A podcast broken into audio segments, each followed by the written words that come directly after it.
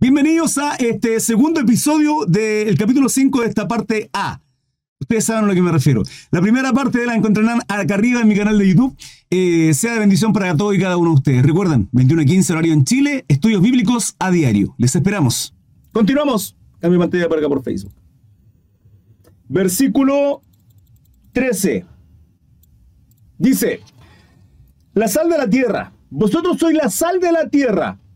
Pero si la sal se desvaneciere, ¿con qué será salada? No sirve más nada, más para nada, sino para ser echada afuera y hollada por los hombres. Mateo, esto está en Marcos 9.50, Marcos 9.50 y Lucas 14 del 34 al 35 también. Esto lo estudiamos en, en Marco. Hermanos, eh, ¿qué hace la sal? Entre varias cosas. Sazona, le da sabor, le da candela a las cosas, chicos, ya todos saben. sí o qué. Sazona las cosas, pero también en la antigüedad la sal se utilizaba, por ejemplo, para que los alimentos no se pudrieran y se conservaran durante mucho más tiempo. De hecho, ahí ven un poco de dónde nace el tan exquisito, anhelado y sabroso jamón serrano. No sé si lo han comido tan rico, hermano, se me la boca. y se hace con un proceso de, eh, de sal. ¿Qué nos está mostrando la palabra, hermano? La palabra nos está mostrando que si nosotros somos la sal de la tierra, ¿quién es nosotros? Nosotros los hijos de Dios, los cristianos. Vosotros sois la sal de la tierra. Significa que en la tierra, en la tierra que no se pudre. Por eso, por eso y, cada vez, hermano, que estudio este tema y vuelvo a lo mismo, tengo todos los estudios ahí. Cuando yo estudio el arrebatamiento, llego a la mitad del periodo de los siete años, tribulación, arrebatamiento, gran tribulación.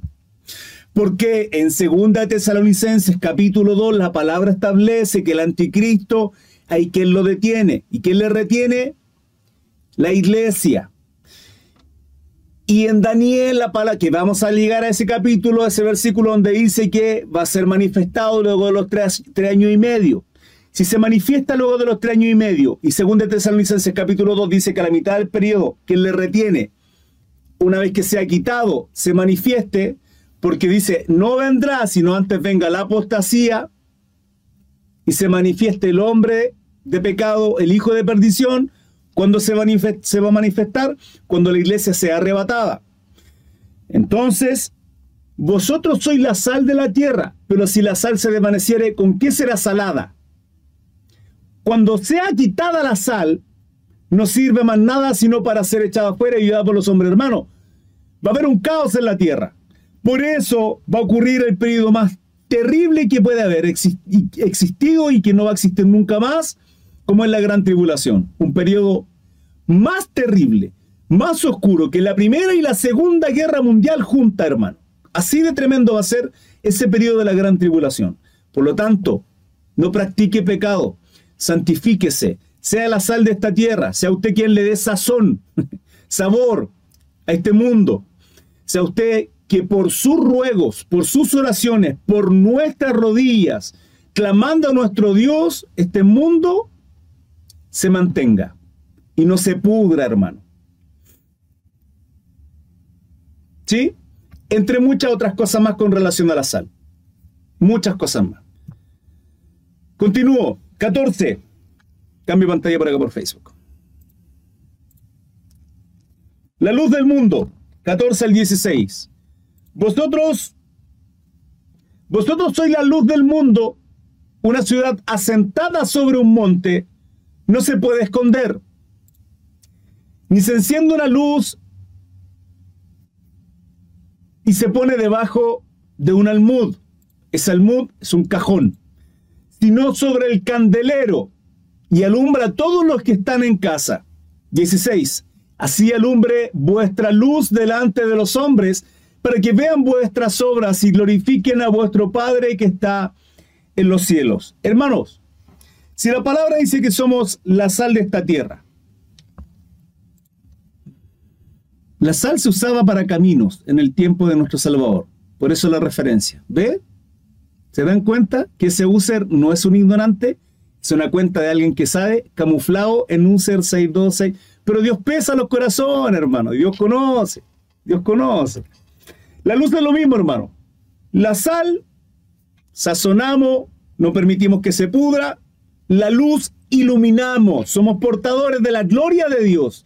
Hermano, usted me ve mi cara y yo la veo la suya y es lo mismo. ¿sí? Vemos algo natural, pero en lo espiritual somos portadores de la gloria de nuestro Dios, la unción. Recordemos, somos templo del Espíritu Santo y somos portadores de esta palabra inerrante, verdadera, perfecta y absoluta, que es la palabra de nuestro Dios. ¿Callamos? ¿Una luz se esconde? No, una luz ilumina. La pregunta es, ¿estamos siendo de iluminación en nuestros trabajos? ante nuestros clientes, aquellos que tengan alguna empresa, algún negocio. ¿Estamos siendo luz a nuestras familias, en nuestra casa? ¿O estamos apagados, hermano? Miren, permítame hacerle, permítame entregarle una promesa del Señor.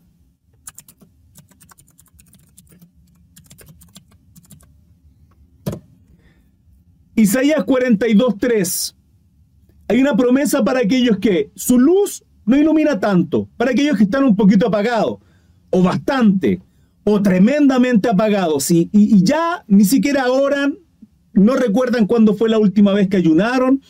Para ustedes, amados hermanos, amigos, gente que me esté viendo, Isaías 42.3 dice, no quebrará la caña cascada ni apagará el pábilo que humeare. Sacará el juicio a verdad. Esa, esa promesa, esa palabra preciosa, dice, no quebrará la caña cascada. La caña cascada es una especie de, como de planta que hay en lo, no sé cómo llamarle, lago, laguna, manglares, no sé cómo llamarle, ¿sí? Donde hay agua. Y son unos palitos verdes que están hacia arriba, que vienen desde la tierra hacia arriba. La caña cascada son esas mismas ramas pero quebradas quebradas casi en su totalidad, pero que están sujetas por un pedacito muy pequeñito a lo que llega abajo. Por lo tanto, aún tiene vida. Casi muerta, pero vida. Y el pábilo humeante es cuando usted prende una vela, la sopla, y cuando la sopla, esa llama se apaga y queda la punta de la mecha encendida humeando. La promesa del Señor es no quebrará la caña cascada ni apagará el pábilo que humean. ¿Qué significa eso, hermano? Que así como Pablo le dice a Timoteo, aviva el fuego del don que hay en ti, hermano, yo les exhorto en esta hora a que oren, a que ayunen. hermano, no, no espere tener motivación, no espera, es que hermano, no tengo ganas, no, si no es por ganas, hermano. Es, usted no come por uno, uno come, bueno, a cierto punto, sí, uno también come con ganas muchas veces. Pero es una necesidad más allá de las ganas. Si no como, no me alimento, no tengo energía. En lo espiritual es lo mismo. Lo espiritual es lo mismo. Usted tiene que comer palabra del Señor, porque no solo de pan vivirá el hombre. Tiene que alimentarse a través de lo espiritual. Tiene que estar en oración. Tiene que estar ayunando para martirizar nuestra carne y fortalecer nuestro espíritu. Es absolutamente necesario, hermanos. Absolutamente necesario. Así que aférrese, tómese de esta promesa que no quebrará la caña cascada, que no apagará el pabilumeante. Y si usted está así, con esa mechita muy pequeñita, hermanos, a punto de extinguirse, avive, avive el fuego del don que hay en usted para glorificar a nuestro Señor Jesucristo. Obligue la carne, como dice mi hermana Marcela en el chat. Obligue la carne, hermano. No es algo que van a hacer. Vaya a la iglesia, congréguese. Es que, hermano, eh, no estoy bien. ¿Y usted cree que la iglesia es para estar bien, hermano? La iglesia, hay, hay dos cristianos en la iglesia, no hay más. Aquellos que van a buscar y aquellos que van a servir. No hay más. O usted va a buscar porque está necesitado, hambriento, sediento, enfermo, o usted va a servir para ayudar, bendecir, edificar y exhortar a otros. No hay más. ¿En cuál está? Es, es un hospital, hermano. En un hospital hay enfermos y enfermeras o médicos. O usted va como enfermero, como médico, o usted va como paciente. Pero usted va. No espera sentirse bien para congregarse. No espera sentirse bien para leer la Biblia. No espere. Es una necesidad de nuestra vida, hermano. Y por otro lado, si usted ya no es un paciente, si usted ya no es un enfermo, si usted es una persona que tiene palabra de Dios, sea luz en su casa. Sea luz. Estamos llamados a ser luz, una luz que ilumina, una luz que, que predica, una luz que está mandada en Mateo 28, 19 a ser discípulos. No puedo ser el mismo hace un año para atrás, no puedo ser el mismo hace cinco años atrás. Ayer un aprendiz, ayer un discípulo, hoy un maestro. Tenemos que ir avanzando, hermanos, progresando en nuestra responsabilidad y creciendo y que el Señor se vaya glorificando en nuestra vida a medida que nosotros vamos creciendo, a la estatura del varón perfecto que es nuestro Señor Jesucristo. Está lidiando con vicio, alcohol, está lidiando con, con el cigarro, está lidiando incluso aún con la droga, no hay problema, no hay problema. Si su corazón está quebrantado, siga pidiendo la ayuda a Dios, siga pidiéndole que el Señor se glorifique, entréguele esas cosas al Señor, ayune todos los días que sea necesario y verá cómo Dios se glorificará en su vida. Pero por favor, no espere ser una persona perfecta y absolutamente santa para servir al Señor, hermano. Dios va a ir tratando con usted, con su vida. Lo que sí tiene que sentir es vergüenza de lo que hacemos. Por ningún motivo, hermano, practicar pecado o deleitarnos en el pecado, por ningún motivo. Por ningún motivo. Hermanos, les leo dudas, preguntas, consultas. Con relación a estas dos, eh, a estas dos alegorías, por llamarlo de alguna manera. Sí, la sal de la tierra y la luz del mundo. Me dio calor, hermano. Permiso.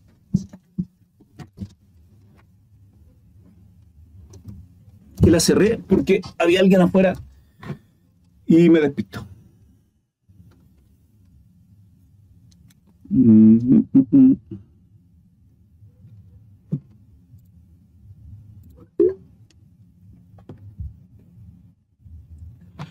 Muchos se justifican con eso de ser mansos pero no mensos. La línea delgada. Cuidado ahí, querido hermano. Justamente mi hermano Marcelo.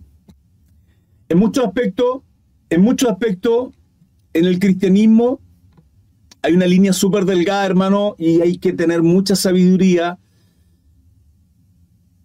hasta dónde llegamos. Hasta dónde llegamos con, esas líneas delgadas que son...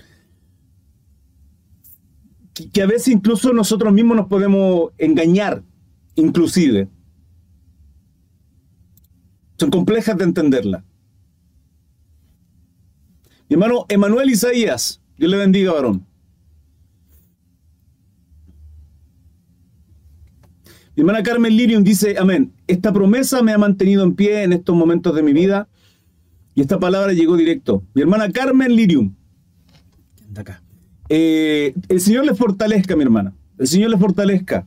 Lo importante es seguir orando, hermanos. Miren, no pasa nada si es que voy a entregar otra promesa, hermano. Promesas del Señor. Esto es Isaías, se me olvida, la recuerdo, pero se me olvida.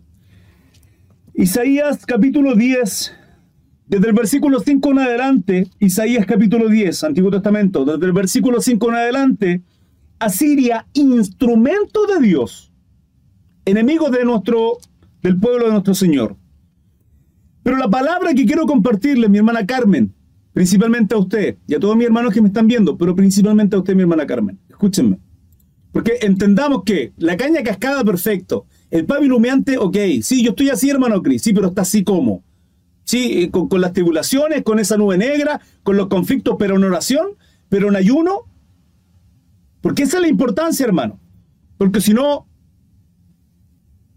el enemigo quiere que estemos así, apagados, tristes, angustiados, depresivos.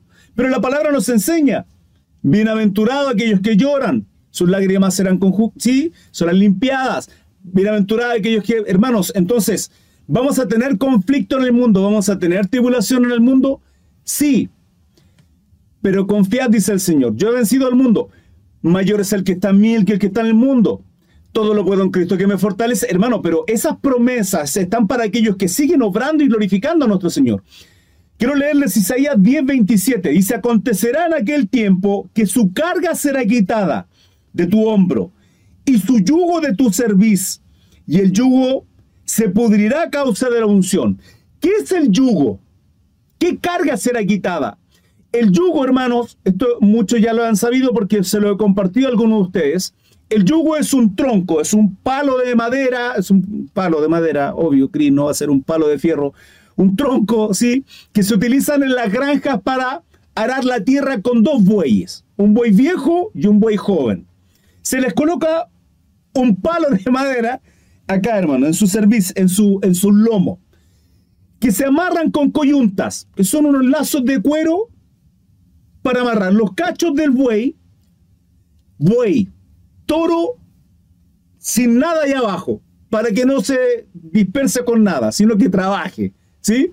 Entonces, un buey viejo un buey joven. Hermano Cris, ¿por qué un buey viejo un buey joven? El buey viejo porque tiene la sabiduría y sabe hacer el trabajo, el buey joven porque tiene fuerza y vitalidad. Entonces ambos trabajan, pero este es loco y este es sabio, pero este no tiene fuerza y ese tiene energía. Entonces, ¿sí? Sabiduría ahí. Eso se llama yugo. Miren lo que dice. Acontecerá en aquel tiempo que su carga será quitada de su hombro. ¿Qué carga? ¿Qué carga mi hermana Carmen Lirium? ¿Cuál es su pesar? No me lo escriba, no me lo diga. Esto es para usted. Hermanos amados, ¿cuál es el problema que ustedes están teniendo? ¿Cuál es la carga pesada que hay sobre sus hombros? ¿Qué, ¿Con qué están cargando? ¿Cuál es el yugo de esclavitud que tienen? Dice, y su yugo de tu servicio, de tus lomos, ¿qué es lo que estás cargando? ¿Con, a, ¿A quién? ¿A quién tienes que estar llevando a tu lado? Por A, B, C, D, X, Y y Z, todos los motivos, hermano, por el cual usted tenga que cargar a otra persona su problema, su dificultad, lo que sea, hermano. Estoy, escúchenme, le estoy hablando a aquellos padres que están lidiando con problemas en sus casas con sus hijos. Le estoy hablando a aquellas madres que no saben qué hacer con sus hijas. Le estoy hablando a, a las esposas, siervas del Señor que están en oración orando día tras día por la bestia peluda de su esposo que aún no se convierte porque está en el alcoholismo, porque le gustan las fiestas, porque le gustan las parrandas, porque es un inmaduro. Le estoy hablando a todos aquellos que están con problemas de salud y que aún no saben y aún, aún buscando del Señor, orando al Señor, están con esa enfermedad. Le estoy hablando a todos aquellos que tienen un yugo en su servicio, hermano. Aquello le estoy hablando, esto es palabra del Señor, esto es una promesa de Dios, escúchenme. Esto es promesa de Dios. Y el yugo se pudrirá a causa de la unción. ¿Saben lo que significa eso, hermano? El buey trabaja, trabaja, ara la tierra, ara la tierra, ara la tierra. Desde las 5, 6 de la mañana, hermano, un campesino está trabajando, trabajando. Toda la tarde, de pleno sol, hasta las 4, 5, 6 de la tarde, hermano. Trabajando, trabajando, trabajando. El buey suda. Suda. El lomo suda. Y lo que suda es aceite. Este aceite empieza a carcomer el yugo. De tanto trabajar, de tanto trabajar, dice que la unción, el aceite, ¿qué es la unción? Es el Espíritu Santo. ¿Qué es la unción? Es el poder de Dios. ¿Qué es la unción? Son sus oraciones. ¿Qué es la unción? Siga obrando, hermano. Siga ayunando, siga trabajando, siga glorificando el nombre de nuestro Señor, porque tarde que temprano la unción pudrirá las coyuntas y saldrá el yugo de su servicio escuchando? Dele gloria al Señor, hermano. Esto es palabra de Dios. La unción tarde que temprano. Pero esto no es para aquellos que están en la cama diciendo, ay, pobre de mí, pobre de mí. No se autolamente, hermano. Dele la gloria al Señor. En riqueza y en estrechez. En abundancia y en escasez. En salud y en enfermedad. En todo tiempo glorificamos y alabamos el nombre de nuestro Señor. Bendito sea el Señor. Eso hace una sal de la tierra. Eso hace la luz del mundo, hermano. No buscamos a Dios como el genio de la lámpara mágica para que nos bendiga y nos sane y nos limpie y nos... No, no, hermanos. Estamos acá para bendecirle, glorificarle, para que Él se entrone en nuestros corazones y en el corazón de aquellos que necesitan ser alcanzados. Si eso significa, hermanos amados, que nosotros tengamos que sufrir persecución, sufrir padecimiento, ser golpeados, ser vituperados por causa del nombre de Él, ¿qué dice la palabra? Bienaventurados. Si por mi causa os vituperen, os persigan y hagan toda clase de mal, contra vosotros mintiendo. Isaías 10:27. Palabra del Señor, hermano. Aférrese esta promesa. Dos promesas le tiene hoy día al Señor. Dígame si no es preciosa la palabra de nuestro Dios. Jesús y la ley. Mateo 5 del 17 hasta el 20. No penséis que he venido a abrogar la ley o los profetas. No he venido para abrogar. Cuando dice abrogar significa anular, ¿sí? No vino a anular la ley o los profetas. No he venido para abrogar, sino para cumplir. 18. Porque de cierto os digo que hasta que pasen el cielo y la tierra, ni una jota ni un tilde pasará de la ley, hasta que todo se haya cumplido. De manera que cualquiera que quebrante uno de estos mandamientos muy pequeños, así enseñe a los hombres, muy pequeño será llamado en el reino de los cielos. Mas cualquiera que haga y los enseñe, este será llamado grande en el reino de los cielos. 20. Y finalizo, porque digo que si vuestra justicia no fuere mayor que la de los escribas y fariseos, no entraréis en el reino de los cielos. Hermano, qué tremendo es esto. ¿Saben por qué? Bueno, hay que entender una cosa. El Señor no vino a abrogar, no vino a anular. ¿Por qué no lo vino a hacer? Él tenía que cumplir absolutamente toda la ley para ser llamado justo y para poder redimirnos. Si Él pecaba, como un pecador se iba a sacrificar redimiendo nuestra vida? No podía ser así. Tenía que cumplir. Fue justo, perfecto, un cordero perfecto inmolado en Pascua para redimirnos del exilio de la esclavitud del pecado. Tal cual el Cordero Pascual en Pesach, saliendo de Egipto, a nosotros nos libró de la esclavitud del pecado. Ya no somos esclavos del pecado. ¿Sí? Somos esclavos por amor a nuestro Señor Jesucristo. Donde clavamos una hordaza en nuestra oreja, mostrando nuestro, nuestro amor a nuestro Señor. Entonces no vino a abrogar, Él tenía que cumplir. Número uno. Número dos, estamos llamados también a cumplir los mandatos del Señor. ¿Sí? Y Él lo resume en dos. Amarás al Señor tu Dios con todo tu corazón, mente, alma, cuerpo, espíritu, alegría, tristeza, amargura, salud, enfermedad, con todo, hermano. Con todo. Y a tu prójimo como a ti mismo. Pero fíjese lo que dice. Porque si, porque os digo que si vuestra justicia no fuere mayor que la de los escribas y fariseos, Hermanos, los escribas y fariseos por lo menos ayunaban y oraban, aunque sean públicos. Y el Señor, en Mateo 6, que vamos a ver la oración, dice, no hagáis como los hipócritas, que les gusta orar en público, donde todo le para ver y mostrar que son personas de oración, aquellos que ayunan, oh, estoy ayunando, y muestran esa cara afligida. No, en secreto, en silencio, que es ahí donde el Padre, nuestro Dios, nos ve y nos honra en público, dice la palabra. Pero nosotros, hermanos, oramos y ayunamos porque dice que si, si vuestra justicia es partiendo por ahí, partiendo por, por esa pequeña justicia, porque hermano, queda mucho más en la justicia que hacían incluso los fariseos, religiosos, legalistas y todo lo que ustedes quieran. ¿Es así de mínima por lo menos nuestra justicia? Y es así como finaliza, hermanos amados, esta segunda parte de este capítulo 5, parte A. Ya viene el día de mañana la parte B con sus dos episodios, muy probablemente. 21 a 15 horario en Chile. Están cordialmente invitados. Instagram, TikTok, Facebook y YouTube. Les esperamos. Será un momento precioso compartiendo con cada uno de ustedes. Hasta luego.